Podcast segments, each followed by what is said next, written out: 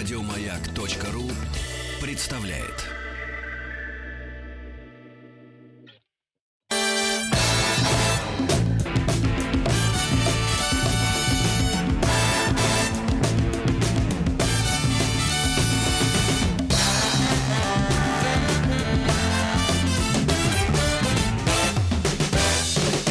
Бахтанг Махарадзе и Павел Картаев.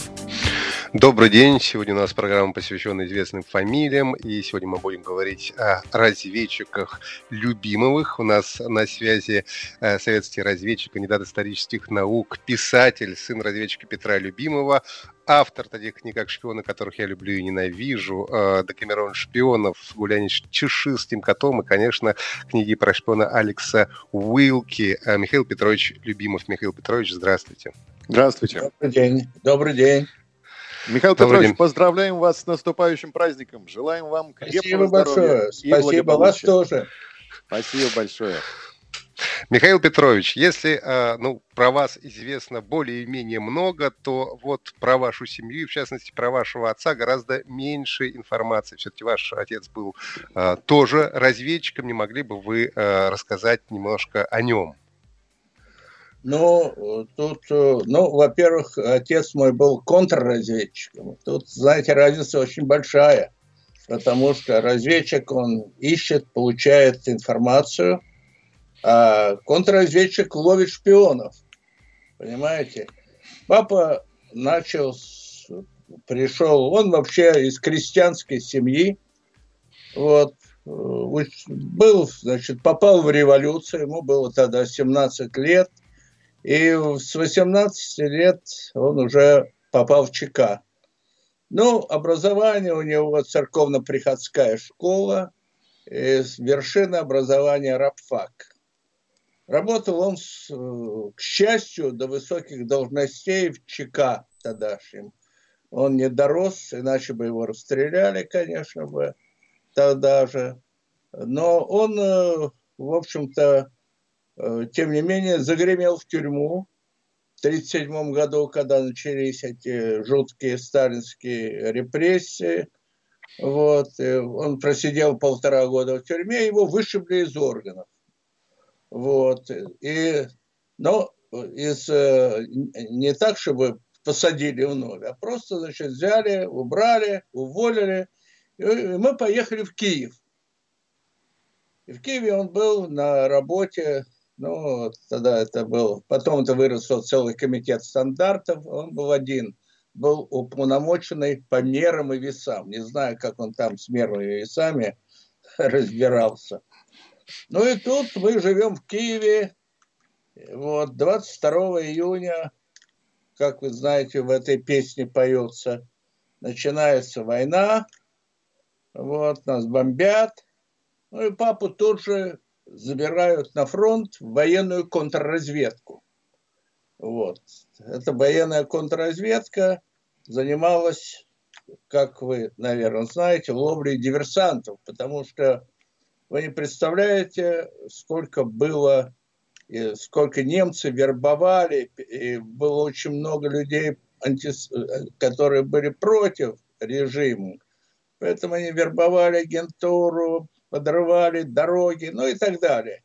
Короче говоря, папа всю войну прошел в этом СМЕРШе, потом это называлось знаменитый СМЕРШ шпионов, который, в общем, подчинялся Абакумову, а потом напрямую Сталину. Это было самое такое высшее контрразведывательное подразделение в то время. Папа прошел все фронты, и он был на Калининском фронте, на Украинском, на Белорусском, вот, и, а мы в это время, между прочим, тоже с мамой моей, э, мы поехали из Киева в Днепропетровск, где жили ее родители. Вот. А мы-то думали, что война скоро кончится, как и все. Сейчас мы фашистам, как нас уверяли тогда, вся пропаганда, дадим по морде, и они откатятся, и будем счастливы снова жить. Ну вот, ничего подобного. Приехали мы в Днепропетровск, двое родителей, они медициной занимались, был профессор ее, отец. Ну, а немцы уже прут вперед. Мы дальше уехали в Таганрог, они уже к Таганрогу гады прут. Ну, оттуда это вообще жуткая была история, потому что мы эвакуировались в эшелонах под бомбежками. Я еще был дурачок, мне было 7 лет тогда. Вот. Мне очень нравились бомбежки, потому что мне нравилось, летают самолеты и, значит, стреляют друг друга. И я все рвался там из бомбоубежища посмотреть на, на все это дело. Но, сами понимаете, это полный дурачок. Ну, короче говоря, дальше я вообще с ужасом вспоминаю это время, хотя уже, конечно, память ослабла, все-таки я уже не в тех годах. Вот. Но дальше мы двигаемся э, в эвакуацию, в Ташкент. Тоже, не дай бог, каждому видеть, там эти вагоны на крышах, и маму не пускают, меня суют в окно – ну, там уже фигня вся. Но единственное, такая печаль, что я уже закончу с мамой и с, и с родителем, потому что родители умирают тоже почти, что, хотя им было по 50 с чем-то лет. Вот. Ну, а мама, моя любимая, она в 46 году в возрасте 38 лет после всех этих тягот тоже умерла от разрыва сердца. А папа, значит, с фронтов вот э, нам писал, ну, во-первых, он отдал свой аттестат нам, поэтому мы имели деньги. Вот. Вот я прямо сейчас держу в руках, я письма его сохранил. Вот он мне пишет, маме и мне, э, значит, Мишенька, родной, посылаю тебе боевой фронтовой пламенный привет. Будь уверен, что папка твой не подкачает, пока он жив и здоров, пока у него бьется сердце, пока он видит, а руки его работают, пока есть патроны в автомате и пистолете. Он будет разить проклятую фашистскую гадину, которая разлучила тебя со своим папкой. Ну, а для папки твоего будет самым приятным, если ты будешь все время учиться, ну и так далее. Вот, значит, он мне писал эти письма. Вот, вот такая, значит, жизнь э, была. Михаил Петрович, пронзительные эпизоды, да, и мы э, читали о них в книге «Скитания по родословным», и в частности мы читали о том, что отец Петр Федорович э, предупреждал вас не ходить в разведчики. Не дай бог ты в КГБ пойдешь, да? Вот цитата из книги «Скитания по родословным». Знаете, вы знаете, я ведь... Вообще, другое было время. Вот я кончил Институт международных отношений, сейчас там преподают разведку. А вот когда я кончал э, институт, ну, там он был очень демократический. Я приехал туда из Самары. Папа там как раз ушел на пенсию Самаре. Тогда это был Куйбышев. Вот. Вообще мы не знали, что такое разведка. Я вообще считал, что дипломат это в сущности нужно встречаться с иностранцами, получать информацию какую-то. Ну, живая жизнь. Я все-таки знал два языка. Понимаете, я хотел работать по специальности. И когда я поехал в Финляндию, меня МИД туда направил, еще я был холостяком, консуль, был секретарь консульского дела, я сразу увидел, что э, была такая обстановка, что и до сих пор, по-моему, МИДу, МИД не встречался, кроме высокого уровня, дипломаты не встречались с иностранцами. Понимаете? Ну, посол встречался, ну, первый секретарь, советник. А вот ниже, это, значит, там в бумагах возиться, обрабатывать газеты. И в то же время я увидел разведчиков, и наших, и военных, и КГБ, там две резидентуры. Резидентура ГРУ, военной разведки, и резидентура КГБ, политической разведки. Ну вот, я увидел, что это другой статус, они встречаются с иностранцами. Они мне тогда и предложили, говорят, Миш, что ты, значит, как ты смотришь? Вот, я говорю, как, очень хорошо я смотрю. Вот. Ну, меня отправили в школу, а папа мне говорил, что не надо, не надо. Ну, тогда уже не говорил, но до этого тоже, значит, когда я не знал, куда поступить и прочее. Вот. Он мне не советовал. У него вообще было представление очень странное о нашем управлении.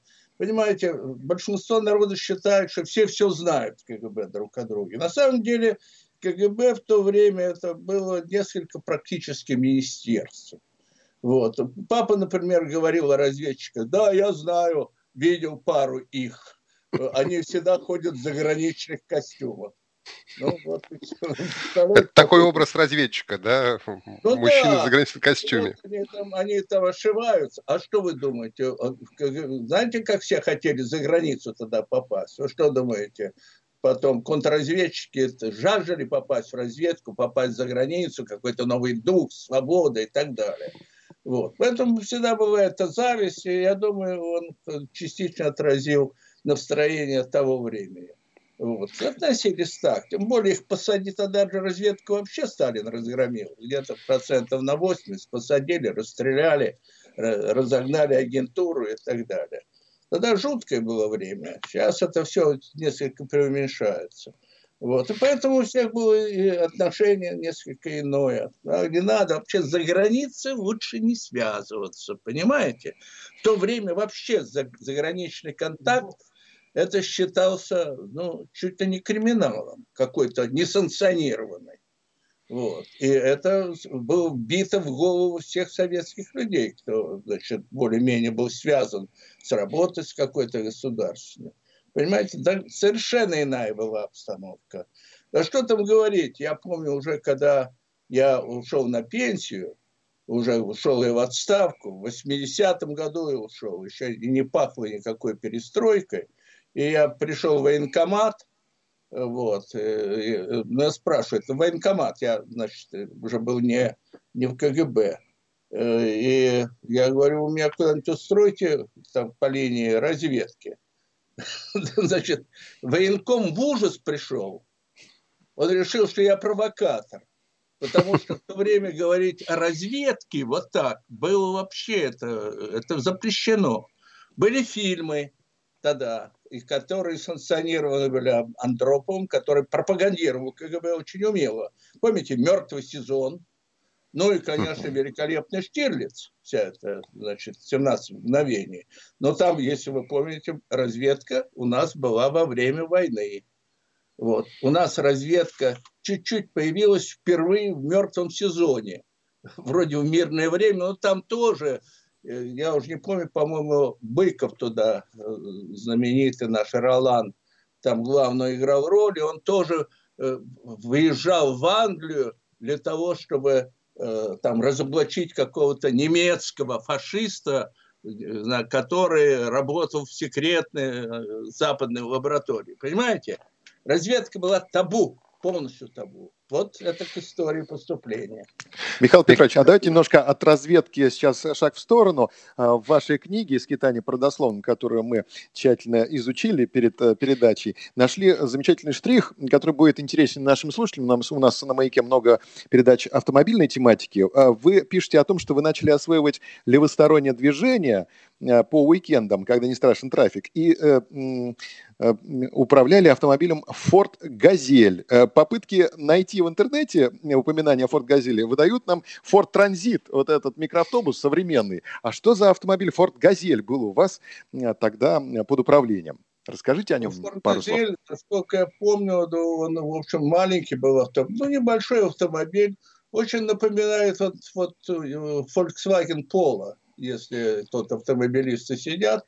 Да он был, вот, я помню, зеленого цвета, я за него сел. Вот. Ну, до этого я тут, между прочим, я в разведшколе был год. Вот. Ну, там, в общем-то, конечно, ничего особенного. Ну, кое-какие я получил там знания. Но в том числе меня обучили там на автомобиле кататься. Так? Я получил права. Вот. А права наши работали э, да, в Лондоне? Нет, нет. И тут же меня заставили в Лондоне, значит, уже переучиться на левостороннее движение. Что было не так просто, между прочим очень непросто. Я помню э, первый мой день, когда уже я без автомобиля, и там э, до посольства мне было метров, наверное, 500 ехать, и я, значит, шикарно сел, поехал, а у нас там с поворота на Кенсингтон, Хай-стрит Кенсингтон, но это улица, поворот на туда посольскую улицу, которая была э, частная, сейчас она частная, там ворота.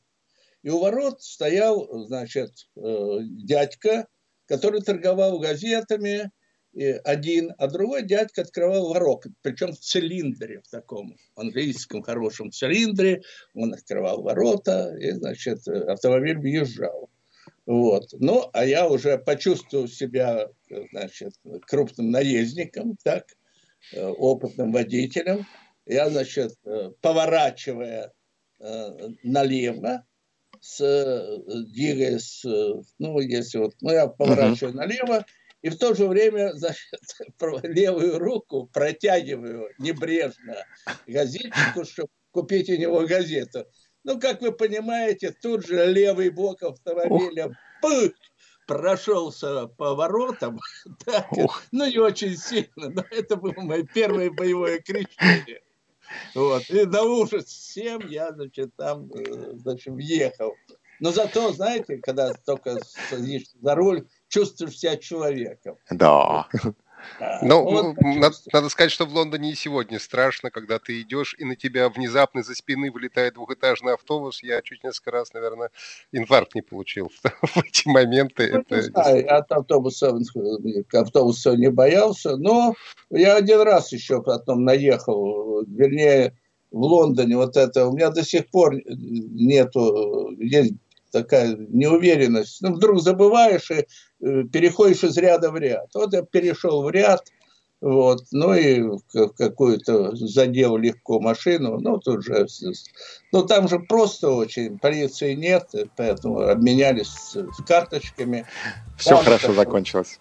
Да, Михаил Петрович Любимов у нас сегодня в гостях. Михаил Петрович, мы э, вернемся к нашему общению сразу же после э, выхода новостей. Сегодня говорим о разведчиках Любимовых.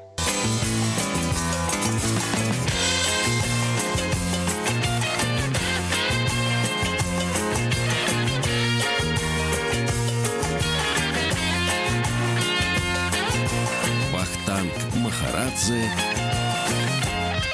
и Павел Картаев. Мы продолжаем наш разговор с советским разведчиком, кандидатом исторических наук, писателем, сыном контрразведчика Петра Любимова Михаилом Петровичем Любимовым. И э, вот э, все-таки у нас впереди праздник Великой Победы. Буквально пару слов бы, может, хотелось поговорить о разведке во времена Великой Отечественной войны. Э, известна Кембриджская пятерка. И вы ведь э, достаточно много и часто общались с Кимом Филби. Расскажите, пожалуйста, об этом. Знаете, прежде чем я о Киме расскажу, но я должен о папе закончить, потому что да. автомобилистов мы уже удовлетворили своими байками подвиг э, наших э, разведчиков, контрразведчиков во время войны, всего нашего народа огромен.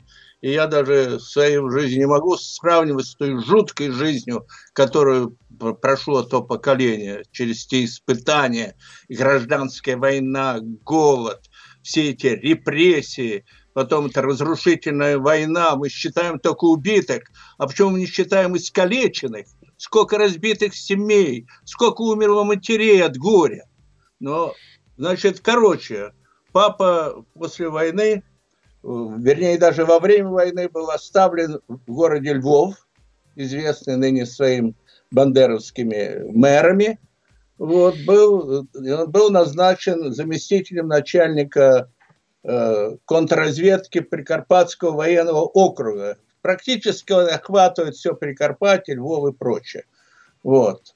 Ну, и мы уже в 44 году с мамой туда прибыли. Э, значит, чтобы вы представляли, ситуация тогда была очень напряженной, потому что бандеровцы шуровали, э, пытались лишить Львов молока, вместо молока из села присылали бетоны, набитые головами отрезанных у молочниц, которые осмеливались продавать молоко в город, понимаете? Вот. Мы жили под охраной, у ворот, где мы жили, стоял часовой, вот, и, конечно, значит, становление там э, наших войск и вообще города э, было непростым очень. И вот мы там с папой работали, в смысле, он работал, я учился там в украинской школе, вот, э, до 50-го года. И помню прекрасно, как и наши войска туда, значит, двинулись на села, а бандеровцы сидели там в своих этих лесах, катакомбах. Их не просто было оттуда выбивать. Их, и нужно сказать, что они жутко жестокие были. Но в результате удалось бандеровское движение подавить. Хотя оно долго еще, долго тлело и сопротивлялось. Национализм на Украине всегда был силен. Вот. Так что папа прошел там и школу борьбы с, с бандеровцами. А потом, что вы представляли, ведь э, контрразведка занималась не только ловлей таких открытых диверсантов, которые подрывали там дороги, закладывали мины, но ведь среди пленных э, было огромное количество агентов. Вот эта фильтрация, это же тяжелейшее было дело. Вот, допрашивать, устанавливать. Сколько было там агентов Абвера. А Абвер это была серьезная немецкая разведка. Вот. Если вы помните, вот они в свое время, когда вот они наступали э, на Кавказ, они без боя вообще, один Абвер просто э, взяли без боя Майкоп вообще. Просто, так сказать, путем обмана, там прислали пару русских, русскоговорящих немцев, их было полно везде из Прибалтики. Так что это было, была серьезная борьба с бандеровцами. Теперь насчет Кима Филби всей пятерки. Это были такие настоящие коминтерновцы, вот, которые были преданы делу, в общем-то, э, коммунизма, как они его тогда понимали, а понимали они совсем по-другому, чем его понимали наши советские коммунисты, между прочим. Они понимали его в таком мировом масштабе, мирный путь и так далее. А, а во время путь у них был очень непростой. Вот. Во время войны они поставляли нам огромное количество информации и э, о ходе войны, э, во-первых, потому что английская разведка у нас один из агентов, Керн Кросс, был в знаменитом э, Блечли парке.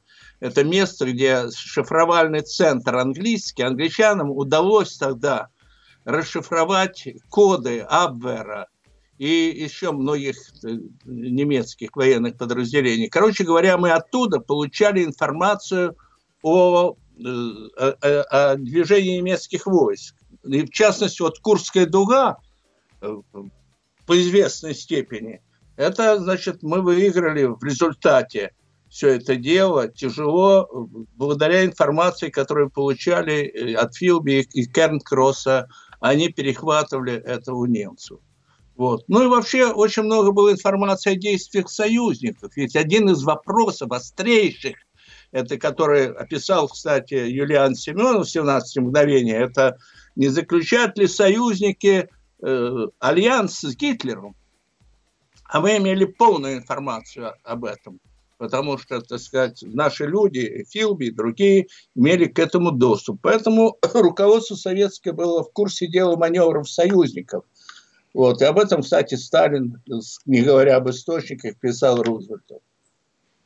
Так что, значит, вклад очень большой. И после войны то же самое пока, значит, все это дело не распалось, это произошло где-то в 50-е годы, Филби к нам вернулся в 60-х э, годах, я с ним встречался два года регулярно, вот, вот, он нам помогал как мог, но уже, конечно, он, он был практически заместителем начальника английской разведки, и связным с Вашингтоном, то есть он был в курсе всех крупных секретов и, дал нам очень много агентов и американских, и английских. В основном эти агенты были перевербованы русские, украинцы, эстонцы и прочее, которых на парашютах забрасывали в Советский Союз, и они там, ну, там уже дело было техники их взять, и там, соответственно, или перевербовать, или устроить радиоигру.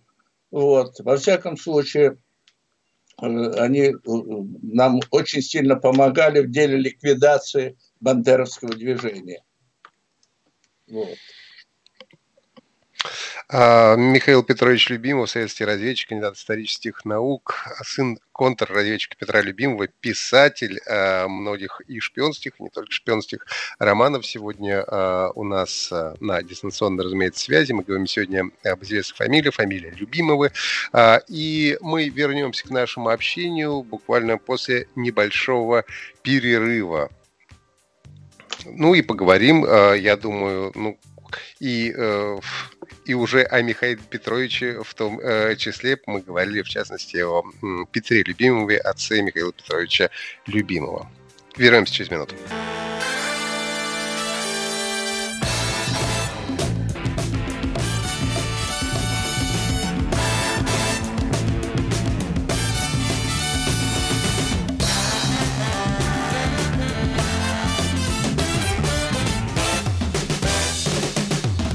Вахтанг Махарадзе и Павел Картаев. Продолжаем программу, посвященную известным фамилиям. А, любимый вы разведчики у нас на, на связи с разведчик, кандидат исторических наук, писатель, сын контрразведчика Петра Любимого Михаил Петрович Любимов. Михаил Петрович уже рассказал нам о том, что начало войны застало семью в Киеве, а, рассказал об эвакуации под бомбежкой. Михаил Петрович, а, расскажите о том, где вас застало известие о победе. Ну, это грандиозно было. Я во Львове был. Ну, что вы, это незабываемо. я впервые прикоснулся к ТТ, потому что когда объявили об этом папы, там они все собрались, смершицы, не смершицы, автоматы в руках, и мы прямо на улице полили в воздух из автомата, ну, никакой охраны там, конечно, не было. Черт знает, что творилось. И мне дали ТТшник, и я из ТТшника полил в воздух в День Победы. Это грандиозно было вот, не, совершенно незабываемое. А люди были ранены в орденах вообще. Это, это было время. Вот Цела еще сирень, сирень, сирень, да, как э, символ победы, ветки сирени кругом. Ну, какие там сирени, господи, сирени. Не то время было, не до сирени было. Вот. Все люди были, в общем-то, да, ну, что мне описывать? Почитайте, посмотрите те э, документальные фильмы, что ли, если они есть. Я еще вот что хотел сказать. Я говорил о, о, о Петре Федоровиче, но у меня вот первая э, моя жена Катя любимая, ее мама Елена Ивановна э, Вишневская – вот. Это Катя, это э, и моя первая жена, и Саша, это сын наш. Вот. Она попала в плен. Она выступала во фронтовых бригадах. Э, актриса. Вот. Но вы знаете, что такое фронтовые бригады? Это не нынешнее, так сказать, племя наших э, красивых блондинок, которые трали-вали. Они выступали перед солдатами, иногда перед огнем, под бомбами и так далее. Но она попала в фашистский плен. Вот. И, ну и, значит, просидела там, работала, как, в общем, на рабыне практически была. Вот. А потом бежала из фашистского плена в Париж с одним французом, вот, тоже пленом, вот, уже в конце войны. Ну и потом, э, значит, она не знала, как выбраться из Парижа. Но в конце концов привезли ее в Париж, в Москву. Вот. Но, между прочим, контрразведка, то есть я не знаю, кто ее фильтровал, потому что, в общем, необычная судьба, правда? Убежала с каким-то французом, у нас тогда все иностранцы шпионы. А это рабочий был, простецкий парень из э, Тулузы. Ну вот, и э, в результате она, значит, ее, она работала в театре советской армии нашей, вот, в театре Красной армии он тогда назывался. Ну, ее отправили в театр в Вильнюсе, и она стала там народной, заслуженной артисткой Литовской э, э, э, республики. Вот тоже героическая судьба, я вам должен сказать, потому что не только она, сколько актеров вообще было на фронтах и помогали солдатам. Это были героические люди. Вот. Михаил Петрович, а на вашу э, карьеру это никак не повлияло? Все-таки это же э, вы были мужем э, женщину, которая мать была в плену. Да не только в плену, они еще знаменитого дворянского рода Вишневских, имения имели и прочее, прочее. Вы знаете, я, честно говоря, э, особо не задумывался, потому что я любил работу, вот, я был тогда очень увлечен вообще разведкой как формой деятельности, сбором информации – вот. И это была великолепная жизнь, потому что это у нас там в фильмах показывают вербовки, вербовки. Были вербовки, конечно, но в основном приходилось верхе, вертеться все время в верхушке английской, встречаться с разными с премьер-министрами иногда, с министрами, с лидерами консервативной, рабочих и прочих партий. Понимаете, это такая была школа говорил, причем, естественно, на английском. Вот. Это была огромная школа, школа и полемики, и роста, так сказать, э, умственно, я бы сказал, и эволюции определенной, потому что очень на многое открылись глаза. И, основ, и говорить с бывшими коммунистами, из, которые стали потом э, министром обороны, например, Англии был, бывший коммунист Хилли. Ну, короче говоря, это, это была школа. Это была школа. Михаил Петрович, в вашей семье и разведчики, и служители Мельпомены. Вот про неудачную постановку говорят, спектакль провалился. А про разведчика говорят, который раскрыли, агент провалился. А как вы считаете, случайно ли в таких разных сферах человеческой деятельности используется одно слово? Провалился, провал. Ну, не знаю, я в этом не разбираюсь. Это уже по вашей части журналистской. Верно? Ну как же, вы, вы же тоже писатель. Михаил Петрович. Ну, я, я писатель, но не журналист. Нет, я вообще, конечно, журналист. Я вам скажу, что, конечно, э, значит, вот меня выгнали из Англии. Вот. Конечно, это провал. Вот. Но совершенно по-другому это выглядит в глазах э, ваших, допустим. Вот. Э, ну, провалы, провалы. После этого я поехал заместителем резидента в Копенгаген. В Англию меня не пускали. Потом уже пустили после перестройки. Так что, конечно, провалы. Как, как же без провалов жить? В разведке вообще в жизни. В жизни что же, это один подъем.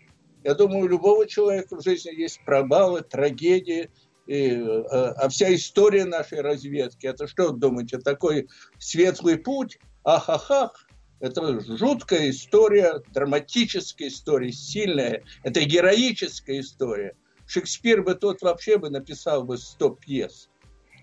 Спасибо большое, Михаил Петрович Любимов, следствие разведчик, кандидат исторических наук, писатель, сын контрразведчика Петра Любимова сегодня был у нас на связи. А, спасибо вам громадное и с наступающим вас. С наступающим Спасибо. праздником Великой Победы. Всего Крепкого вам доброго. здоровья. Ну и через несколько минут вас ждет э, крылья советов. Еще больше подкастов на радиомаяк.ру